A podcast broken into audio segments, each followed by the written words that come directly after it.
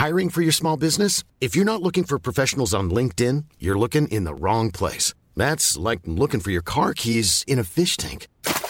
LinkedIn helps you hire professionals you can't find anywhere else, even those who aren't actively searching for a new job but might be open to the perfect role. In a given month, over 70% of LinkedIn users don't even visit other leading job sites. So start looking in the right place. With LinkedIn, you can hire professionals like a professional. Post your free job on linkedin.com slash people today.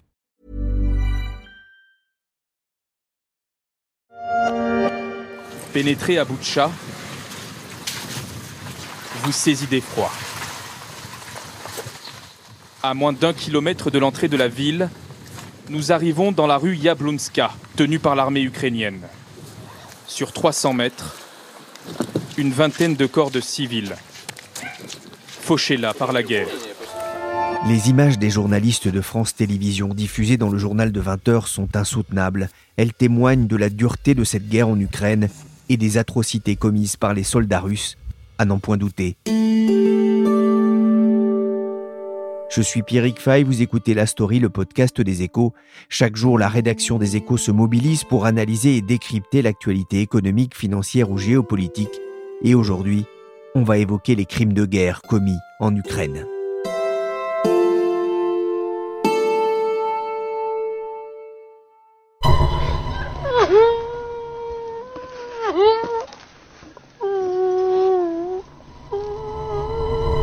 Affreux, le son plaintif d'une mère qui a perdu son fils Alexis le 10 mars. Il avait 27 ans. Elle a caché son corps sous un tapis recouvert d'une palette pour que les chiens ne viennent pas souiller sa dépouille. Elle raconte comment il a été tué par des soldats russes dans une jeep. Ils ont tiré et ils sont partis. Les yeux rougis, plissés par la douleur, elle dit au journaliste de la BBC qui l'interroge Je voudrais qu'ils meurent et que leurs enfants meurent aussi, comme ils ont tué mon fils. Deux peuples, les Russes et les Ukrainiens, irréconciliables après les exactions commises par une armée qui a pris la couleur du sang, rouge. Appuie sur la baïonnette, faut que ça rentre ou bien que ça pète, sinon t'auras une grosse tête. Faut que ça saigne, démolis en quelques-uns, tant pis c'est des cousins, fais-leur sortir le raisin. Faut que ça saigne. Faut que ça saigne, chantait Boris Vian, l'auteur du Déserteur, qui chantait aussi qu'il n'était pas sur Terre pour tuer de pauvres gens. En Ukraine, les civils sont les premières victimes de cette guerre.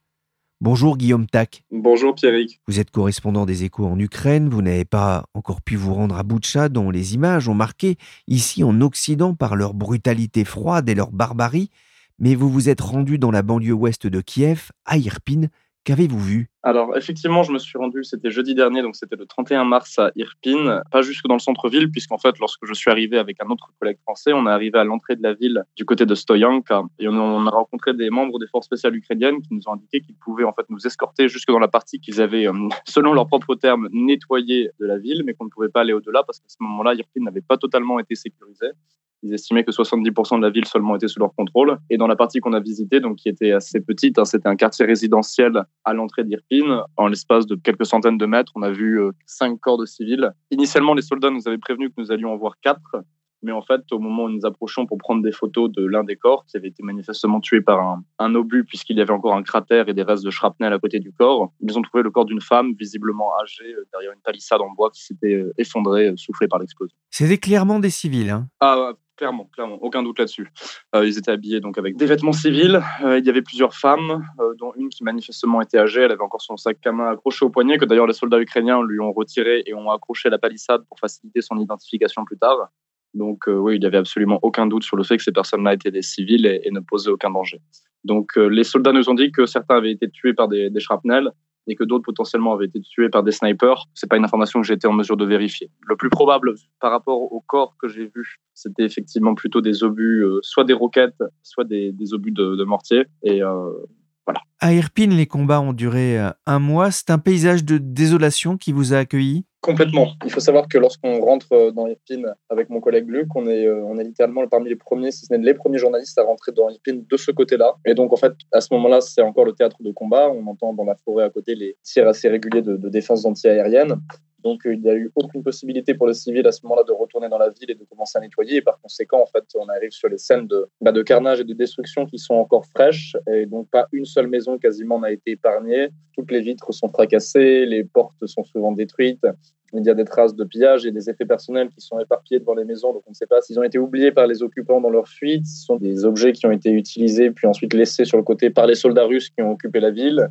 Euh, il y avait des cratères d'obus un peu partout, il y avait des shrapnels, on a vu une voiture qui s'était fait rouler dessus par un tank, et sans compter évidemment les, cadavres de civils euh, dans des états de décomposition plus ou moins avancés. selon le maire de la ville, Alexander Markouchine, entre 200 et 300 résidents d'Irpin seraient morts au cours de l'occupation russe tués par les bombardements ou des tirs de sniper. Guillaume, certains en France, toute honte bu, disent dans le sillage de Moscou qu'ils ont des doutes sur la réalité des actes commis par exemple à Boutcha. Alors la situation était un peu différente à Irpin, on l'a bien compris, mais ces corps, vous, vous les avez vus, ils étaient là depuis longtemps et c'était pas des acteurs. Hein. Non, non, non, c'était pas des acteurs. Et euh, je pense que malheureusement, des fois, il faut être un peu graphique pour que les gens comprennent, euh, pour que les gens se rentrent ça dans le crâne. Certains des corps que j'ai vus étaient dans un tel état de putréfaction. Ça veut dire que ça faisait au moins une semaine qu'ils étaient là. J'ai vu un corps dont le, le visage avait soit pourri, soit été mangé par des chiens errants ou des corbeaux. Donc ça signifie qu'il était là depuis déjà plusieurs jours. On voyait que le squelette avec des orbites vides. Euh, C'était des corps qui étaient là depuis facilement trois jours, quatre jours, voire un peu plus. Donc ce qui correspond à la date où forces russes, à ce moment-là, occupaient encore officiellement, selon leur propre dire, Irpin. Et de même pour ce qui est de Boucha, le New York Times a prouvé par des images satellites que les corps que l'on a vus dans les vidéos qui sont sortis ensuite étaient déjà visibles par des images satellites au moment où les forces russes occupaient encore Boucha.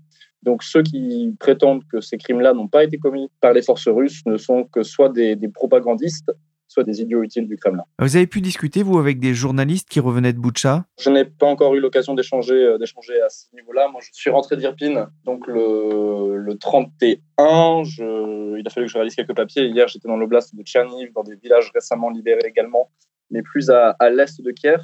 Donc, j'ai pas encore eu le temps d'échanger avec des collègues, mais j'ai deux collègues qui devaient y aller aujourd'hui. Donc, évidemment, je, vais échanger avec eux à la fin de la journée, puisque de toute façon, je les héberge dans mon appartement, donc forcément, on va discuter un petit peu, mais mais je ne m'attends pas à avoir plus d'informations que ce que j'ai déjà eu.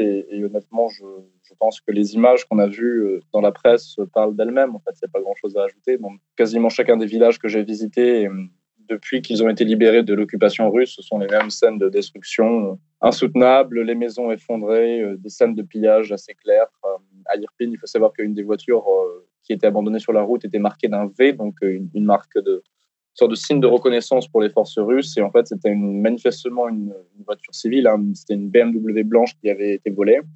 En tout cas, on, on le suppose. Et à l'intérieur, elle était remplie d'ordinateurs, de téléphones, de portefeuilles qui avaient manifestement été volés dans les maisons environnantes. Donc, euh, donc les mêmes scènes se répètent à, peu près partout. Et honnêtement, je pense qu'on va découvrir encore d'autres bouts de chat dans les, dans les jours à venir. Alors, est-ce que ça sera de la même ampleur? Peut-être pas, parce que là, on parle quand même de, littéralement de centaines de personnes hein, tuées. Mais je crains que malheureusement, les mêmes scènes se répètent euh, au fur et à mesure que les forces russes euh, se retirent de l'autre côté de la frontière. Dans quel état d'esprit étaient les militaires que vous avez rencontrés? Alors, je pense qu'en fait, il faut distinguer au niveau des militaires qu'on a rencontrés. Les, premiers qu'on a rencontrés initialement étaient des militaires des forces de défense territoriale. Donc, ce sont des civils qui ont pris assez récemment les armes et qui ont été intégrés aux forces armées et qui, eux, ont fait part d'une très, très grande colère dans des termes, dans un langage extrêmement cru et assez fleuri, disons. Par contre, les gens que nous avons rencontrés à l'entrée d'Irpine et qui nous ont escortés étaient, eux, des membres des forces spéciales. Donc, euh, le professionnalisme était de, de rigueur. Et euh, il y avait une, sorte de colère froide, mais ils étaient surtout concentrés sur le fait de, bah, d'assurer notre sécurité et la leur, puisqu'à ce moment-là, ils n'étaient pas absolument sûrs que des tireurs embusqués russes ne se soient pas, ne soient pas planqués encore dans certains des bâtiments qui nous faisaient face. Donc à ce moment-là, ils sont particulièrement concentrés sur la tâche. On avançait en fait escorté de ces, de ces soldats. Et donc euh, on a échangé quelques mots évidemment. Ils ont fait part de leur, de leur colère et de leur indignation, mais dans l'ensemble, ils sont restés extrêmement professionnels et extrêmement concentrés sur leur tâche, à savoir celle d'assurer notre sécurité. Là Guillaume, c'est la première fois que vous couvrez un, un, conflit. Vous avez vu des scènes euh, affreuses. Comment est-ce qu'on se sent après avoir passé quelques heures à, à Irpin au milieu des survivants? C'est assez difficile à dire. Euh, moi, comme je dis souvent, on m'a présenté plusieurs fois euh, ces derniers temps comme correspondant de guerre. Alors, en fait, correspondant de guerre, techniquement, oui. Après, moi, je suis venu en Ukraine pour être correspondant en Ukraine et c'est la guerre qui est venue en Ukraine. Donc, par, euh, on va dire, par voie de conséquence, je suis devenu correspondant de guerre, mais ce n'était pas mon intention initialement. Il n'y a rien qui peut vous préparer véritablement pour les scènes que j'ai pu voir à Irpin, les scènes qu'on voit émerger maintenant de, de. Il n'y a, a pas de formation qui peut vous préparer à ça. Après, je pense que ce qui m'aide, ce qui aide psychologiquement, c'est la sensation de faire un travail qui est dur, mais qui est nécessaire parce qu'il faut montrer au monde ce qui est en train de se passer ici. Il faut montrer les exactions qui ont été commises et espérer que bon, je ne me fais pas trop d'illusions non plus sur la portée de, mon journalisme personnellement et du journalisme en général, mais peut-être qu'on peut apporter une petite, à défaut d'une pierre, au moins un caillou à l'édifice de, de, la justice pour faire en sorte que les gens qui ont perpétré ces atrocités soient amenés devant les tribunaux tôt ou tard, même si je ne suis pas particulièrement optimiste à ce niveau.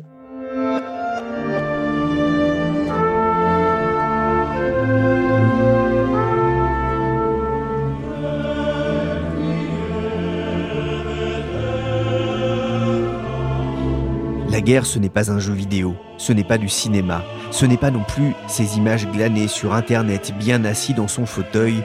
La guerre dans toute son horreur, alors que l'armée russe reflue au nord de l'Ukraine vers ses frontières et celles de la Biélorussie, ce sont les mêmes scènes de désolation dans les villes abandonnées par l'armée russe. Boutcha, Irpin, des villes martyrs, et on n'ose pas imaginer ce qu'endurent ceux qui n'ont pas pu quitter Mariupol. Bonjour Yves Bourdillon. Bonjour. Vous êtes journaliste au service international des échos. La Russie, incapable de prendre Kiev, change de stratégie et au fur et à mesure que les unités ukrainiennes avancent, elles découvrent toutes à peu près la même chose? À peu près, oui, c'est-à-dire des scènes de pillage, de destruction, soit par les bombardements, soit par les unités qui se sont repliées avec des exécutions. On sait qu'il y a eu 400 civils exécutés à Boutcha et, des corps que l'on voit abandonnés dans les rues depuis des semaines, d'après euh, les photos de Maxar International qui établissent que ces gens-là ont été exécutés au moment où les Russes tenaient ce terrain-là, des, témoignages de torture, euh, des enfants et des femmes les dents arrachées ou le corps brûlé. Enfin, c'est assez épouvantable. Et surtout, on découvre ça à Boucha, mais on va le découvrir. On est en train de, craindre que dans d'autres villes, au fur et à mesure que les unités ukrainiennes avancent, elles vont trouver autre chose. Ce matin, on apprenait qu'à Gostomel, il y avait à peu près 400 personnes qui manquaient à, l'appel, euh, une autre ville de la banlieue de Kiev. Et on va continuer malheureusement. Judging by the rubbish they left behind them, they were having a good time. Loads of bottles of vodka, Jack Daniels, Bell's whiskey, beer, you name it. Dans ce reportage de la BBC dont je vous ai déjà parlé tout à l'heure, le journaliste est passé derrière la maison d'Irina les détritus laissés par les soldats russes qui s'étaient installés sur place, de l'alcool, beaucoup de bouteilles. C'est difficile de comprendre de tels comportements humains, dit le journaliste Jeremy Bowen. Yves, je vous avais déjà posé la question dans un précédent podcast, mais nous sommes vraiment témoins aujourd'hui de crimes de guerre en Ukraine? Évidemment, euh, le crime de guerre est assez défini en droit international. Je demandais à une avocate hier qui disait c'est toute violence euh, non nécessaire sur des civils des prisonniers ou des soldats euh, blessés. Donc euh, c'est très manifestement cela, puisque euh, on dénombre des centaines et peut-être que ça va monter aux milliers de civils exécutés d'une balle dans la nuque sur leur vélo, des simples passants qui étaient partis faire les commissions dans des villes sous occupation. Donc on est devant quelque chose qui est probablement le pire massacre en Europe depuis 30 ans, depuis les massacres des guerres de l'ex-Yougoslavie en 1995. Et pour remonter euh, à quelque chose d'aussi ample, il faudrait euh, sans doute remonter après à quasiment 1945. Donc ce sont des crimes de guerre documentés et avec des preuves accablantes, ne serait-ce que soit les témoignages des survivants qui ont raconté comment des gens, euh, généralement du FSB, kidnapper des gens et les torturer, et puis aussi les photos des cadavres. Yves, y a-t-il eu aussi des, crimes de guerre documentés de l'autre côté, côté ukrainien? Oui, mais euh, pas du tout de la même ampleur. C'est-à-dire que je n'ai vu passer, alors euh, évidemment c'est pas exhaustif, il y en a peut-être d'autres. J'ai vu une vidéo où trois prisonniers russes se font tirer dans les jambes, et je crois qu'il y en a un qui, sous l'impact, la douleur, euh, meurt. Donc ce sont des crimes de guerre, mais avec le nombre de personnes impliqué est moindre. Et euh, à vrai dire, il est évident que la Cour pénale internationale a dit qu'elle ferait des enquêtes sur les crimes de guerre en soulignant bien des deux côtés, ce qui est euh, évidemment euh, légitime. On verra aussi la stratégie du gouvernement ukrainien. Est-ce qu'il va accepter euh, cette enquête? En tout cas, une chose est sûre, c'est que la Russie, elle, n'acceptera pas l'enquête puisqu'elle dit qu'il n'y a rien. Tenez-vous bien, la, télé russe, je regardais le dimanche, disait que ces corps ont été disposés là par des services secrets britanniques en disant c'est les meilleurs du monde pour ce genre d'intox. Donc là, euh, il est clair que le régime russe ne va pas reconnaître ces crimes de guerre. Ils arrivent même, plus c'est gros, plus ça passe, à prétendre à la fois que les morts ne sont pas morts, sont des figurants, et qu'ils ont été tués par les Ukrainiens. Ah, il y avait une utilisation très forte des réseaux sociaux pour faire passer ces idées. Oui, il y a, alors on sait bien qu'il y a des usines, des, des troll factories, comme on dit, euh, dont certaines sont d'ailleurs tout à fait euh, avec pignon sur rue. Euh, je pourrais presque, si je l'avais, il y, a une adresse à Saint-Pétersbourg où, où, sont concentrés des, des centaines de Russes polyglottes qui sévissent sur les réseaux sociaux et dont les éléments de langage sont rediffusés par leur relais d'influence en Occident, qui sont soit des idiots utiles, comme disait Lénine à propos d'un journaliste britannique très complaisant, soit aussi éventuellement, euh, il y a des agents stipendiés, hein, toutes les grandes puissances ont euh, leur méthode. Donc, euh, il y a sur les réseaux sociaux une utilisation massive de gens à peu près toujours les mêmes arguments, du genre ah, on peut pas savoir, vous étiez pas sur place, moi je, je, ne crois que ce que je peux voir, ce qui est une sorte de nihilisme au profit d'une dictature, puisque si on fonctionne comme ça, on ne croit plus rien. Je ne sais pas, je ne sais pas. Euh, je, simplement, je dis simplement, il faut être prudent. On se souvient de Timisoara, on se souvient de la guerre en Irak. Euh, il y a eu beaucoup de manipulations comme ça d'images. Je dis, ça ne veut pas dire que c'est le cas, je dis simplement, il faut être prudent. Il faut attendre une enquête euh, voilà, internationale et euh, voilà, c'est tout. On vient d'entendre hein, Éric Zemmour, méfions-nous des images, il faut être prudent. Hein, cette réaction lors de l'émission Les Quatre Vérités sur France 2. Alors il ajoute quand même, si c'est le cas, c'est absolument infâme, ignoble instiller le, doute toujours, là aussi, c'est la stratégie? Oui, bien sûr. C'est la formule. Je pose juste des questions. Généralement, c'est comme ça qu'on justifie. On instille le doute sur des éléments qui sont très probants. Euh, on voit bien les échanges, que ce soit sur les réseaux sociaux ou même euh, avec des communiqués de presse euh, inféodés au, Kremlin, c'est toujours ah ben la, la, photo par exemple de Maxar International qui montrait que le 11 mars la rue où on a retrouvé les cadavres était vide et le lendemain, il y avait 12 corps allongés, euh, disent Ah ben oui, mais Maxar est certainement une, agence du Pentagone. Donc, euh, on arrive toujours à instiller le doute. Il y a des gens qui croient que les Américains n'ont jamais été sur la Lune. Donc, euh, là-dessus, quels que soient les éléments accablants, les éléments vérifiés, visibles, de diverses sources avec des éléments différents, les corps dans la rue en état de décomposition, donc qui ont été abattus depuis longtemps.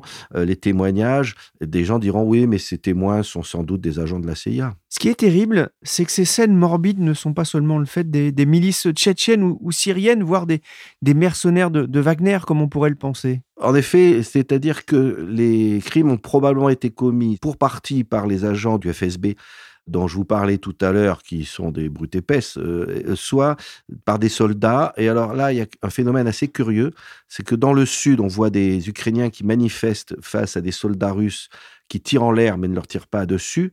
Et donc, on, on, voit que ces soldats ne sont pas a priori des criminels de guerre en puissance. Et pourtant, c'est à peu près les mêmes qui, dans le nord, ont, lors de leur retrait, commis ces crimes et on peut supposer qu'effectivement, euh, c'est d'ailleurs un phénomène qui peut être assez classique, une armée défaite, puisque s'ils se sont retirés du nord de Kiev, c'est qu'ils ont perdu la bataille, euh, se venge sur les civils. Et il y a d'autres cas, je ne vais pas euh, convoquer Oradour-sur-Glane, qui est dans un contexte historique différent, mais finalement, c'était pareil, une, division SS qui se retire, qui tue 600 personnes de rage. Ben voilà, peut-être que c'est le même phénomène que d'autres armées ont aussi commise. Malheureusement, Yves, j'ai envie de dire qu'il n'y a pas forcément lieu d'être surpris. C'est pas la première fois que l'armée russe se livre à, de tels méfaits Oui, c'est dans sa doctrine habituelle. À vrai dire, euh, quand on regarde l'histoire, ils sont suprêmement indifférents à la vie humaine, que ce soit évidemment les, civils d'en face et même leurs propres soldats qui lancent parfois dans des offensives démentes. Ils ont effectivement joué un rôle euh, crucial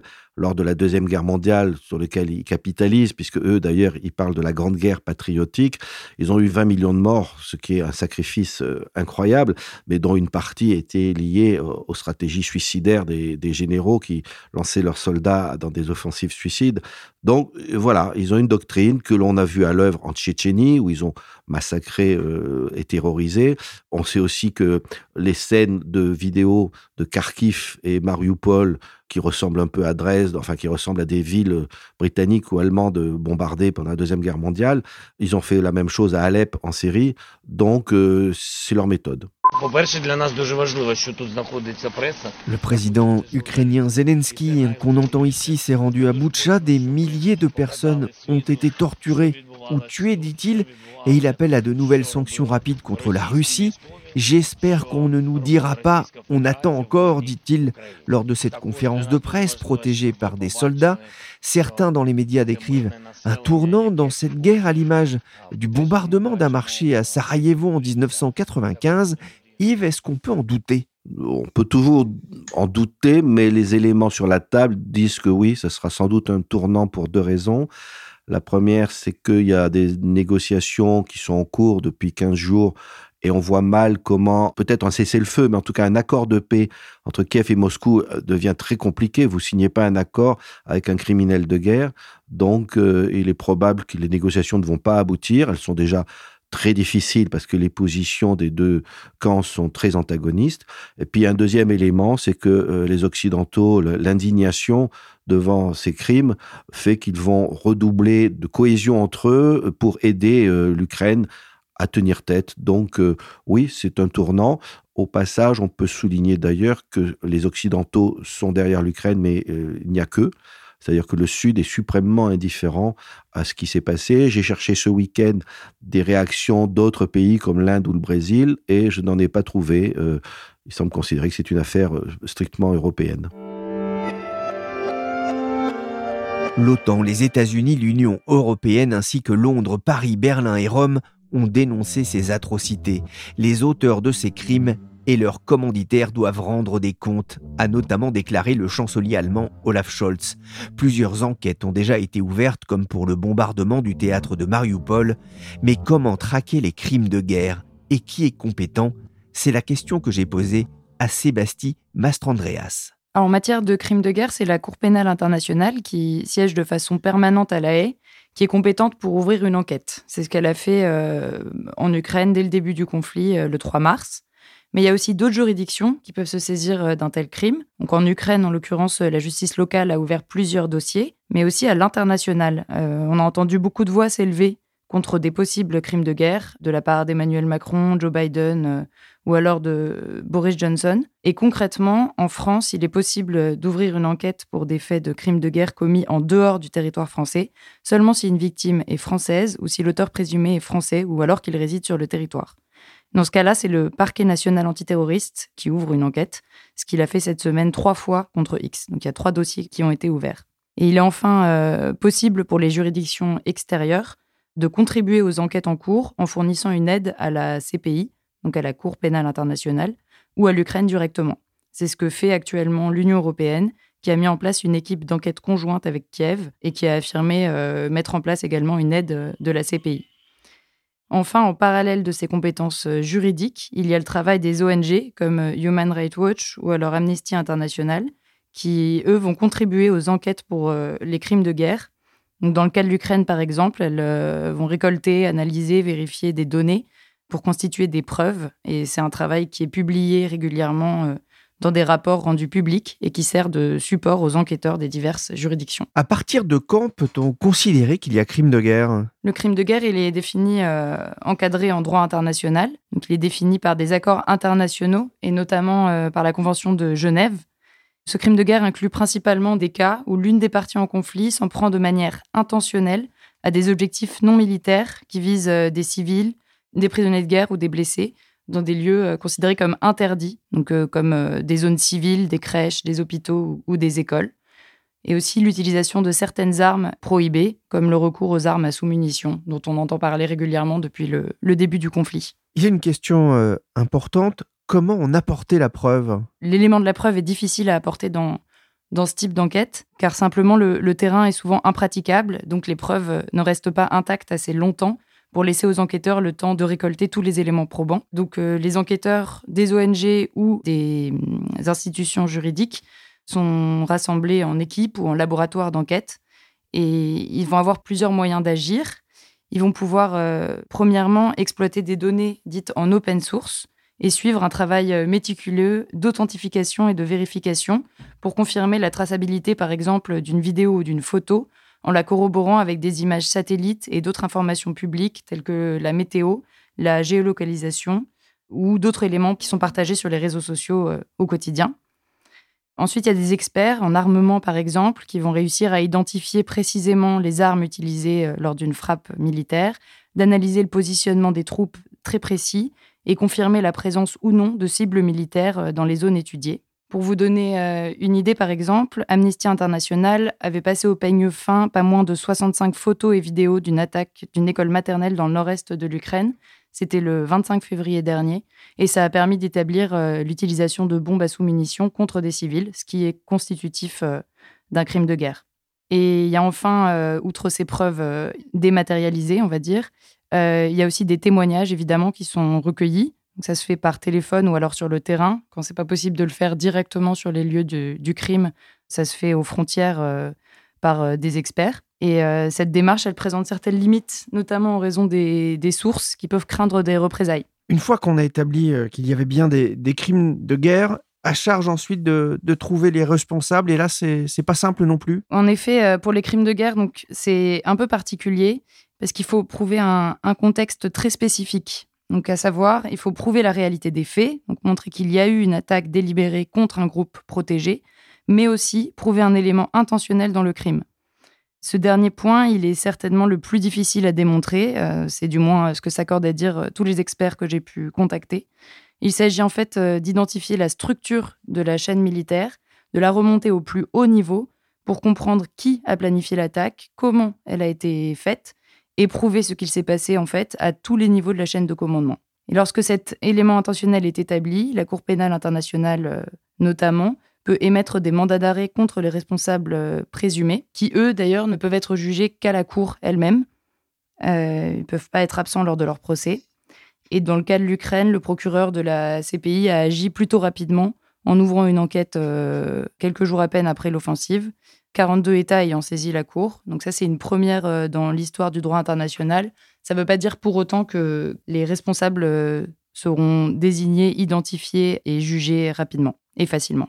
Le temps de la justice internationale peut être long, mais le jugement de l'opinion publique dans les pays occidentaux du moins pourra aussi jouer un rôle dans la mise en place des sanctions contre la Russie.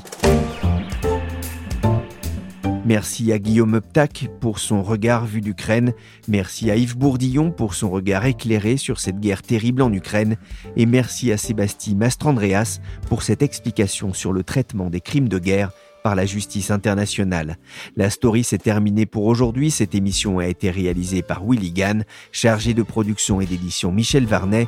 Vous pouvez nous suivre sur leséchos.fr et sur toutes les applications de téléchargement et de streaming de podcasts.